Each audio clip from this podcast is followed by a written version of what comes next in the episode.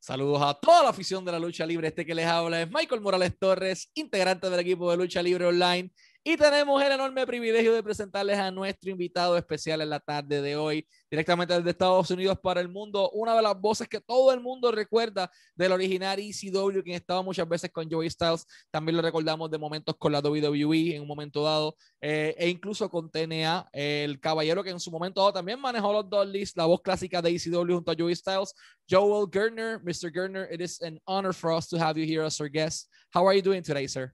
Bien, bien, bien. Es un gran placer to be with you. And I didn't expect you to speak Spanish at all. So, ¿cómo, de, del 1 al 10, ¿cómo está su español?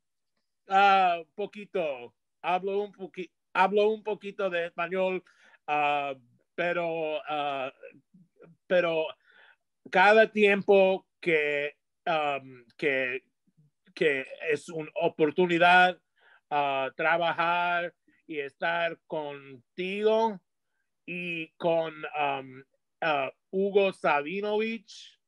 Uh, es un gran honor y placer. El honor es nuestro. It is our honor, sir, to have you here as our guest. Uh, Hugo, as well, is, is honored to have you here on our brand. So, I wanted to start this interview uh, regarding how did your passion for pro wrestling started, you know, uh, which was either the wrestler or the rivalry or the match that engaged you enough to say, hey, this is what I do. This is what I want to do for the rest of my life. Um, I liked the managers. I, I loved um, the talkers, los que hablan. Uh, I, I, I loved the wrestling uh, la lucha uh, amo, pero um, the the talkers uh, que hablan, um, Paulie dangerously, Paul Heyman, uh, Jim Cornette, Bobby the Brain Heenan, uh, Freddie Blassie, Lou Albano, Jimmy Hart. Um, those guys, um, because I'm not an athlete, you know, um, but I was somebody who enjoyed making jokes, having fun, communicating with people, um, saying witty things, and uh, and talking was something that I enjoyed doing in life at the time. Before I found wrestling, uh, I was very much into game shows. And originally, when I was four or five years old, before wrestling, I thought that I might be a game show host. So I always wanted to be on TV. But um, more so than any match. I mean, of course, in 1987, WrestleMania 3, when I saw Savage and Steamboat, you know, of course, you would see great wrestling and great matches. But I loved the managers, uh, Los Anunciadores. I loved Howard Finkel uh, as a ring announcer. Uh, so it was those guys, your Roddy Pipers, your Jesse Venturas, your managers, your Howard Finkel ring announcing the match.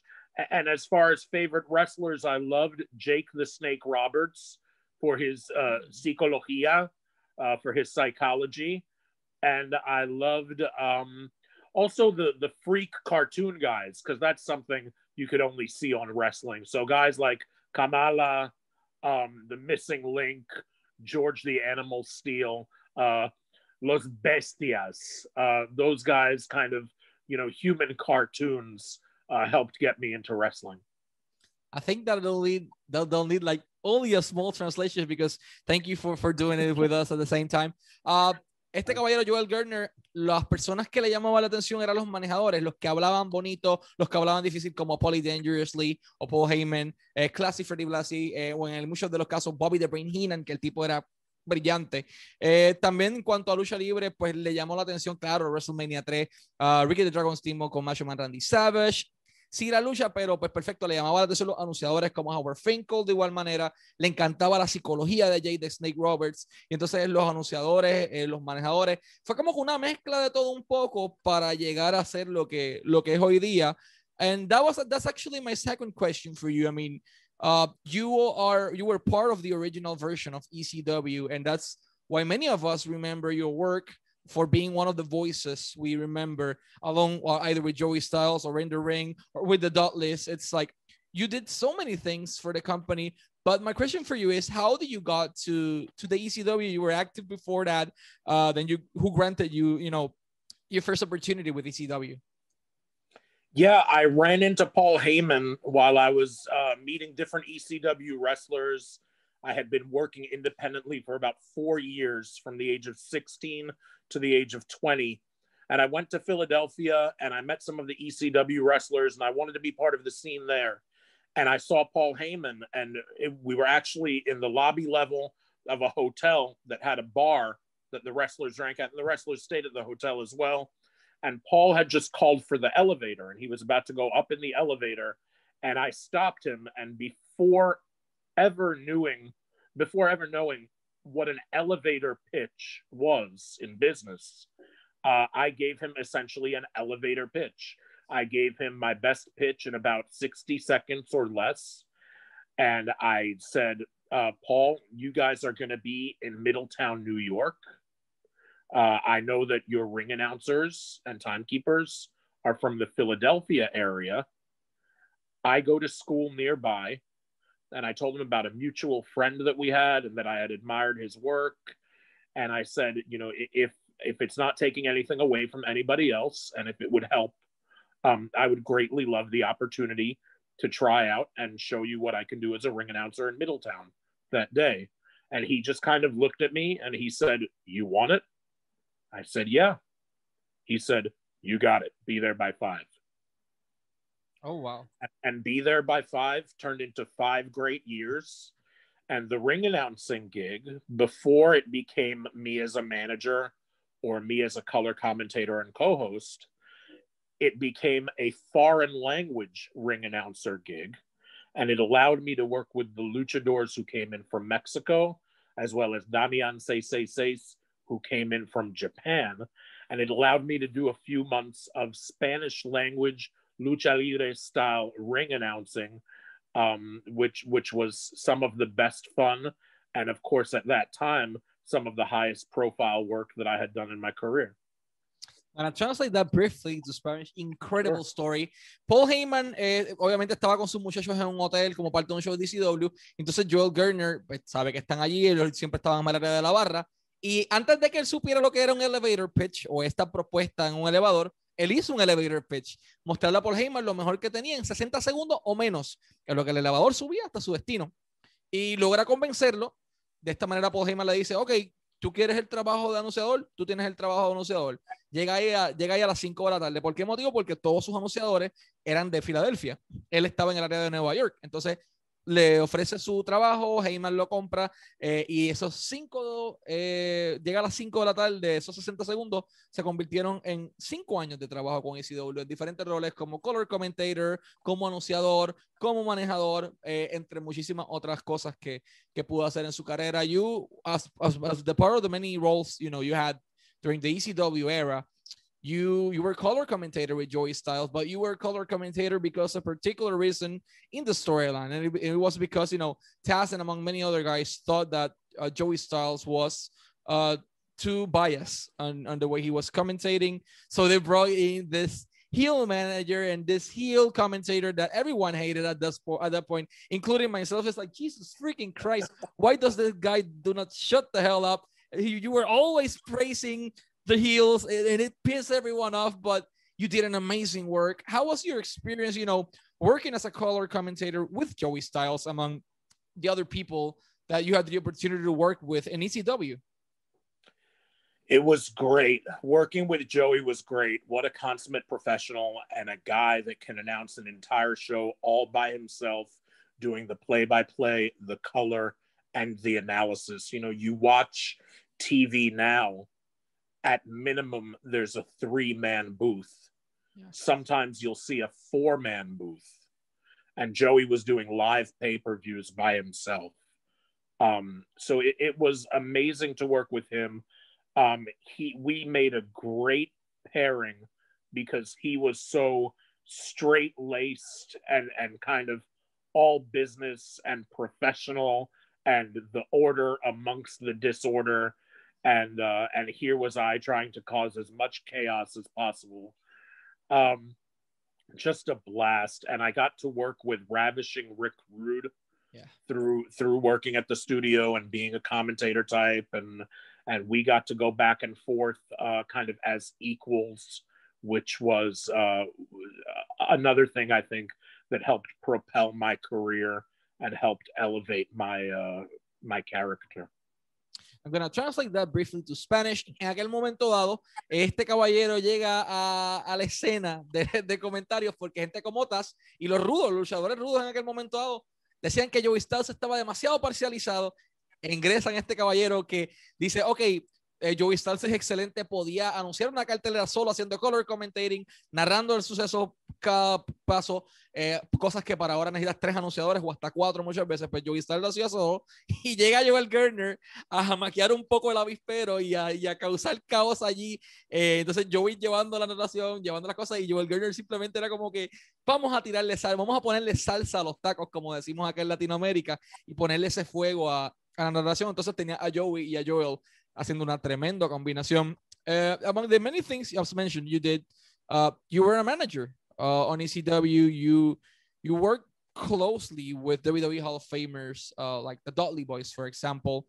How was or which was you know the, the most entertaining or difficult part of being a manager? Because back then in the 90s, it is not as as it is in the 2020s. For example, back then, if a person was following you in order, you know, to to hit you, it was gonna be real. Now you have security and all this stuff, but back then, anyone could jump the fence, and even though you had security, people could reach you at any moment. I mean, you were one of the most hated persons on that arena. So, you know, how was your experience? The the best part or the most difficult part of being a manager?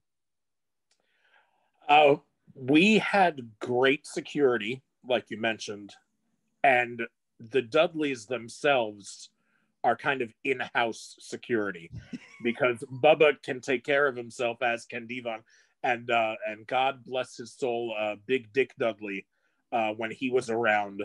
Uh, he was legitimately a one-man security force uh, and would not be afraid to defend the family. Um, so it it was just it was a blast uh, being able to get as much heat as possible, create as many problems and trouble. I, I think in the past, I think Hugo Savinovich and I uh, we are in agreement that I am a very, very effective. Uh, I believe the term is buscapleitas. Buscapleitas. Yeah. Um, and, and, I was able to do that uh, with the most freedom that anybody could ever have because I had the Dudley boys in the ring with me. We had Atlas security, and we had at least 30 extreme superstars in the back who, uh, if need be, uh, I think even if they needed to break character, uh, gosh, we, we had one guy, I think, try to come into the ring one time at the very end of a show and uh, and he was made to find out that that wasn't the greatest idea in the world. I'm gonna translate that briefly to Spanish. En aquel momento dado, este era el caballero, uno de los más odiados, o como hubiese dicho con Hugo Sabinovich, un busca pleito. Eh, era el hombre que se encargaba de generar ese hit eh, y ese odio al público. Y lo interesante de esto es que él dice que tenía excelente seguridad en ECW, pero si lo hubiesen necesitado, Baba Ray, Devon y pues Big Dick Dolly, quien ya falleció, ya de por sí ellos no iban a dudar en, meter mano con, por su familia, pero en aquel momento dado sí hubo alguien que pues eh, brincó o intentó brincar la verja al final de uno de los shows de ECW y la realidad es que no le fue bien. Eh, Gerner describe obviamente eso como una experiencia excelente en su vida y algo por lo que está sumamente agradecido. Um, as mentioned, uh, well, I, had the opportunity to speak with with different original ECW guys like uh, I don't know C.W. Anderson, Rob Van Dam, uh, Tommy Dreamer, among many others that uh, describe the backstage ambience on ECW. And to them, it was uh, it was there was like no this this ego problem or you couldn't see anything of that, even though you had like huge superstars at the same time over there how can you describe, you know, the backstage ambience between co-workers on ECW, and especially how did they manage to uh, not have ego problems in such a big and incredible roster? It was interesting. It was a very interesting dynamic. For many of us, it was the pinnacle of our career at that time. for many of us, we hadn't been yet to a WWF or a WCW or so um, it was our big break, so to speak. Um, so we were family. Uh, there were no problems. Uh, the most egos weren't out of control, and uh, and morale was great. Um, what I found interesting was you would hear occasionally from a top superstar who had years and years in the business and who had been to WWF or WCW. Maybe they'd been both places. And they were stopping by and visiting through ECW and having a run with us. And they would mention, uh, they would, uh, you know, it was their testimony that they had never seen a locker room that was so well governed in the sense that it was like family. There was nothing out of control there were no egos that were running wild. There were no power plays. There was no sour morale, and that everybody was happy to be there and happy to be there with each other. I'm going to translate that briefly to Spanish. En aquel momento, al igual que nos han comentado eh, Tommy Dreamer, Rob Van Dam, C.W. Anderson, eh, pues, Joel Gerner nos describe ese ambiente backstage entre eh, compañeros de trabajo en ECW como lo que era, una gran familia en donde tú no veías esta amargura, tú no veías estos problemas de ego, tú no veías estas peleas o estos pleitos, sino que todo el mundo estaba dispuesto a colaborar entre ellos y testimonio de otras personas que ya habían estado en camerinos de WWF o ECW mencionan que en aquel momento dado nunca habían visto un camerino que hubiese estado tan bien gobernado como lo estaba el de, el de ECW, por el hecho de que todo se llevaba de la manera correcta, nunca veías un problema. Y era bien difícil en aquella época, específicamente, teniendo tanto talento a más en, en su roster, pero lo lograron, lo hicieron y eh, obviamente la experiencia backstage fue, fue increíble. Uh, you were with ECW for five years. Your work over there was incredible. Were you ever approached by either WWF or WCW during those years?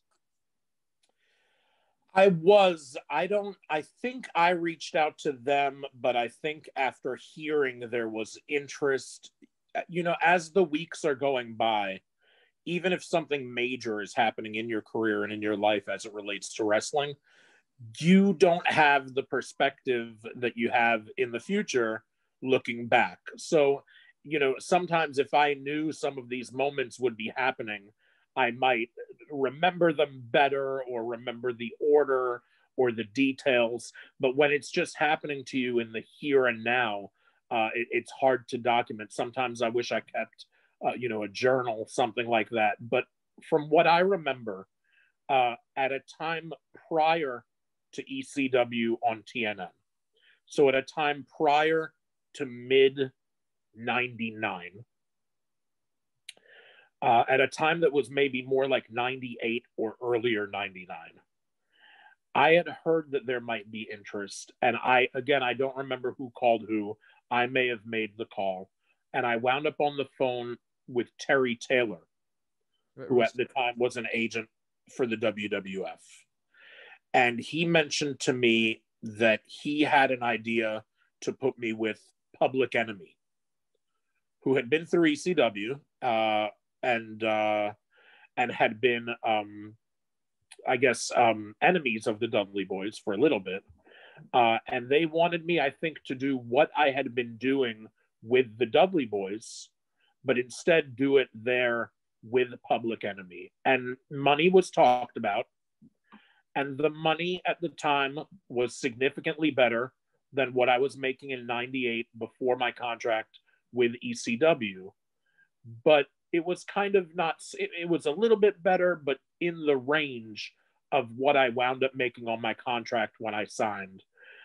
Um, looking back, it's hard to, you know, uh, people ask if I regret not taking what what might have been that offer. Um, in '99, when the Dudleys left, they pulled me aside and told me they were going and that was around the time that I was going to become co-host and commentator on TNN and sign a contract with ECW. And again, it's hard to know whether they were advising me to hold off on doing that, whether they wanted me as part of the act, because it's hard to remember the details of the conversation and where exactly they were going. So there may have been a couple of different opportunities. Definitely one that I heard with my own ears from Terry Taylor with Public Enemy, there could maybe have been an opportunity to go with the Dudleys if if the WWF and the Dudleys and everybody was on board there. Um, who knows? But I wound up staying with ECW, and uh, and and I've never regretted a thing in wrestling. My philosophy is you only regret the things that you don't do, because you would never know how those could turn out. You never really regret the things that you do. So I'm to translate that to Spanish. Le preguntamos si en aquel momento dado hubo interés de WWE o en aquel momento dado WWF o WCW. Menciona que no se acuerda cómo específicamente pasó. que no recuerda el orden si él fue que se comunicó con ellos o ellos se comunicaron con él. Pero en algún momento dado, eh, antes de mediados del 99, o sea, puede ser principios del 99 o finales ya del, 2000, del, del 98, pues ya él estaba hablando con Terry Taylor. En aquel momento dado era gente de, de WWF. Eh, y sí, surgió una oportunidad de ir a WWF como manejador de Public Enemy en aquel momento dado. Lo querían llevar para ese rol en específico. Eh, la cantidad de dinero era significativamente mejor que lo que era con lo que estaba cobrando en aquel momento dado, pero bastante similar al contrato nuevo que él iba a firmar con ECW ya pues a mediados del 99. Entonces, eh, los Dollies también le sacaban al lado a una oportunidad.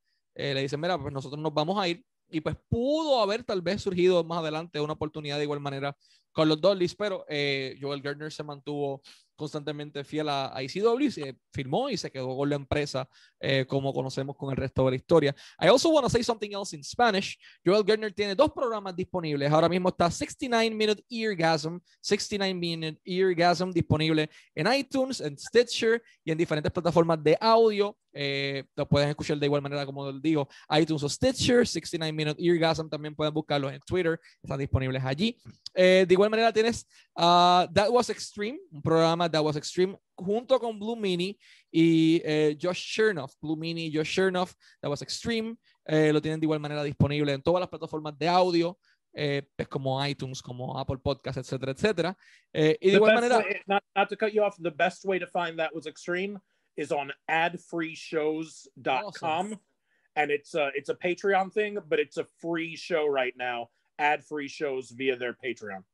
Perfect, adsfreeshow.com, lo pueden buscar ahí eh, y pues tiene la alternativa gratuita, pero tiene la suscripción. La suscripción le incluye no solamente eh, The Was Extreme, le incluye también What Happened When, les incluye el programa de Eric Bischoff, les incluye el de Kurt Angle, les incluye muchos otros, incluyendo eh, el, de, el de Joel Gardner con Blue Mini Joel Chernoff, y Josh Chernoff, que es The Was Extreme, pues es Ad-Free Show eh, como les mencionamos. De igual manera pueden verificarlo y seguirlo en su cuenta de Twitter oficial como Stud Muffin Says, Muffin Says. De igual manera en Instagram como Quintessential eh, Muffin, ahí lo pueden buscar en Instagram de esa manera. Y en YouTube lo pueden buscar como Joel Gerner, que eventualmente vamos a estar viendo mucho más contenido en su canal de YouTube.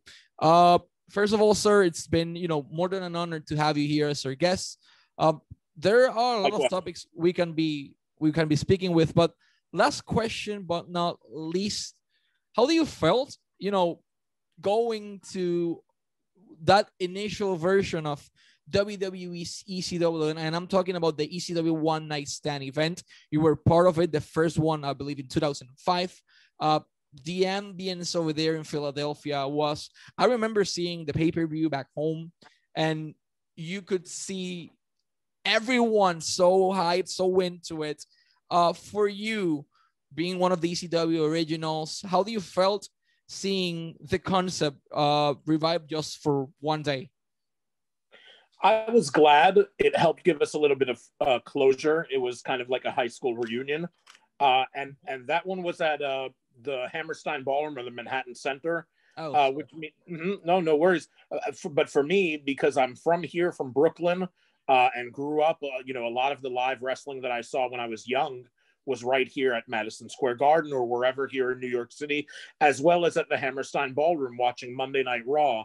Uh, so what it, what it allowed me was the opportunity to work at with WWE at a venue where when I was a teenager, I used to go to that venue to see WWE. And and that for me was a very kind of full circle moment um, professionally and in my life. Um, so it was just it was a great time. Uh, got to see all the ECW guys again. Got to meet a bunch of WWE superstars that were on the show. Um, got to meet Vince McMahon and, and work with him and took direction from him as we were going uh, over things before the show. Uh, got to work the WWE style where they give you a script and then a couple hours later they give you an updated script, uh, which is different from anything that we had. You know, we didn't have the bells and whistles in ECW, you know, um, and it was kind of toned down for WWE a bit. You know, I don't know that they had makeup for that particular show as they usually might, or hair or anything like that. But they did have props. They did have what they call magic. Um, it, it, was it was a little bit stepped up for sure from an ECW production, but um, for me it was just an amazing an amazing night, and it was uh, it was from twelve noon until twelve midnight. By twelve fifteen, I was home. It, it was that close to home that about 15 or 20 minutes after I left the building, uh, I was already at home and just, uh, you know, trying to decompress and be able to get to sleep after having, uh, you know, again, what was probably the pinnacle of my career up to that point. And it sounds like that moment to Spanish. En aquel momento dado, eh, tienen ese closure, ese cierre en sus carreras que pues, merecían tener eh, la ECW con ECW One Night Stand en el 2005 en Manhattan.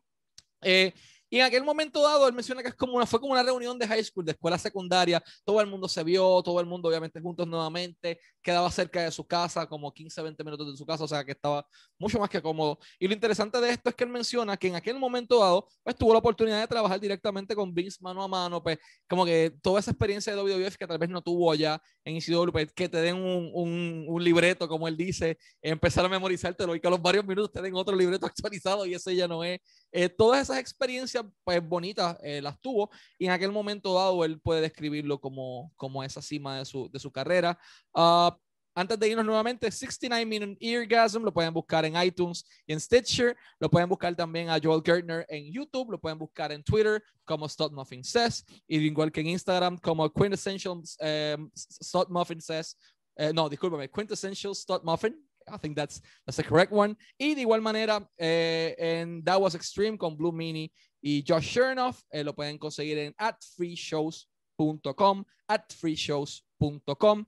Mr. Gertner, more than honored to have you here today as our guest. Always wishing you the best of lucks in all your projects. And let's hope to see you uh, at least one more time. I don't know, inside a, a, a ring as an announcer for a big company or outside the ring managing someone uh, I think that that'll be really special for for many of us. So let's hope to see more of Joel Gertner coming soon, especially on your program 69 Minute Eargasm on and that was extreme as well. Thank you for your time, sir. Michael, thank you. I appreciate the love and support. Thank you for your time. Thank you.